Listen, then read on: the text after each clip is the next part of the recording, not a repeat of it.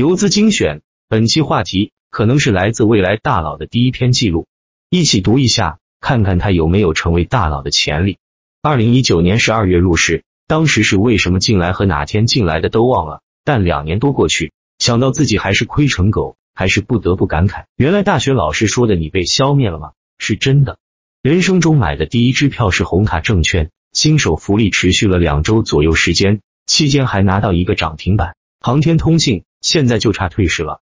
其实每个进股市的人来说，都会怀抱热望，我也同样。那个热望支持着很多人前进，到现在也还支持着我。第一次有职业炒股这个想法，是大三十的时候，一个慈溪偏远工业区的汽车配件公司做外贸业务员，因为中午休息的时间很短，所以每到下班便会睡下，到凌晨三点左右自然醒。那个时候很多声音都会出现，也很安静。宿舍后面就是大片荒地和一条河，现在阳台上就仿佛整个世界就剩自己。那个时候就会想，自己究竟想要做什么？毕业以后我能干什么？我想做什么？拿什么来实现我的理想和抱负？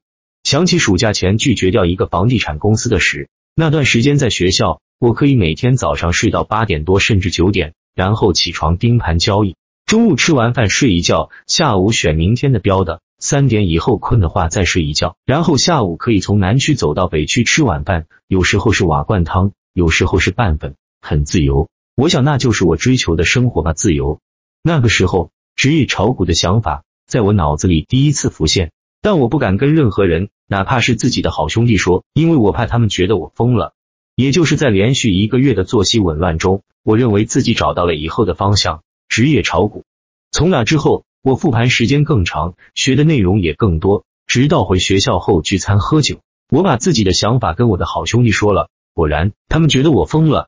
尽管他们也炒股，但他们更多是把它当做副业，而我是第一个说把它当做养家糊口的东西。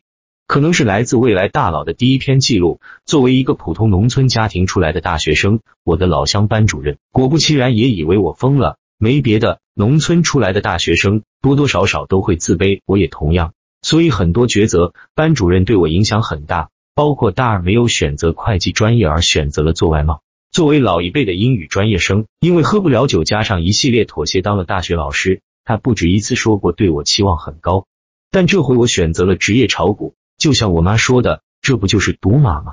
没别的，因为这条路成功的概率太小了。回过头来，二零二二年的我再看二零二零年自己的选择，还是会觉得这个概率太小了。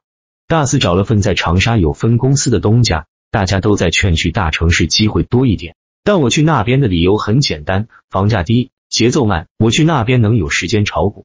找到工作后就专注于炒股，那个时候我可以起床时间和考研人一样早，回寝室和他们一样晚，没别的，因为我太想成功了。他们都说最少五年。或者什么一万小时定律，我相信自己能够现在用更多时间来尽量缩短这个五年。但希望越大，失望也就越大。我这个人一向运气不好，在股市里没运气加没高超技术等于亏钱，我还把自己学费也算进去了。那个冬天很难熬，母亲在老家工作的小厂倒闭了，爷爷身体又不好，而我已经连续亏损快一个月了。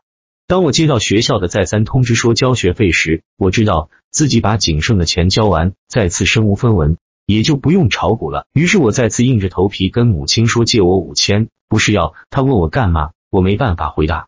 他对我抱着更高的期望，我没办法说自己打算职业炒股。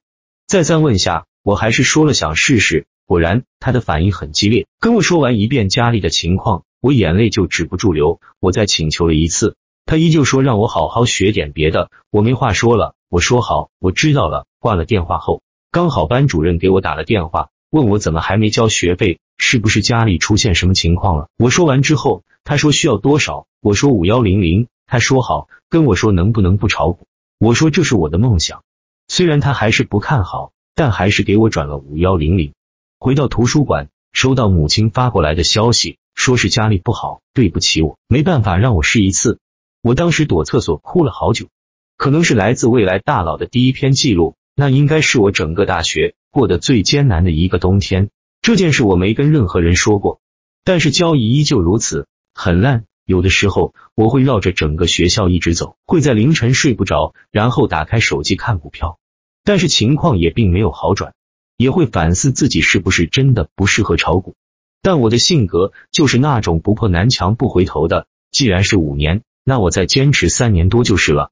那个冬天都过来了，也就没什么所谓的放弃了。我给自己定的时间是毕业五年内赚到第一个三零零零 W，因为我在乎的人没时间等太久，自己也没时间等太久。也就是在毕业后的几个月，阴差阳错去了深圳，进了一家并不适合自己的的 IT 公司。到后来也试过边工作边炒股，有几个月稍有起色，每个月都能实现正收益。但是后面又给我几当头大棒，到后面一月份正式辞职。也算是体验过职业炒股两个月，还是很惨。由于没有工作，每一次输赢都会变得不正常，尤其是输。想起自己毕业的时候，跟同学说，也许再给我半年，最多一年，情况可能就不一样了。但现在已经半年多了，甚至快一年了。每当自己以为时机到了，却又被反复正稳，那种感觉很难受。今年年后，自从找到工作，还有三月份的新低以后，就基本上没有什么操作了。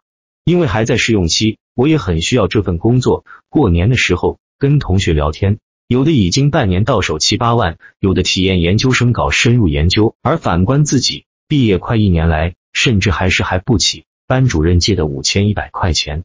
但那次我跟同学聊天，他说他已经很久没看盘了，拿着中国平安和万科打算躺平了。我说那咱们吹的牛逼还做数不？一起做游资，一起在乡下搞个房子，职业炒股。没事钓钓鱼，应该不作数了。工作确实会磨平很多斗志。我说我不想放弃，我实在想不到打工怎么能实现我的抱负。如果一件我坚持了两年多的事情，每天复盘几个小时，已经写了三本笔记本的事情，也算做创业准备吧。唯一觉得有点希望的是，我都做不下去的话，我实在想不到我还能去把什么创业成功了。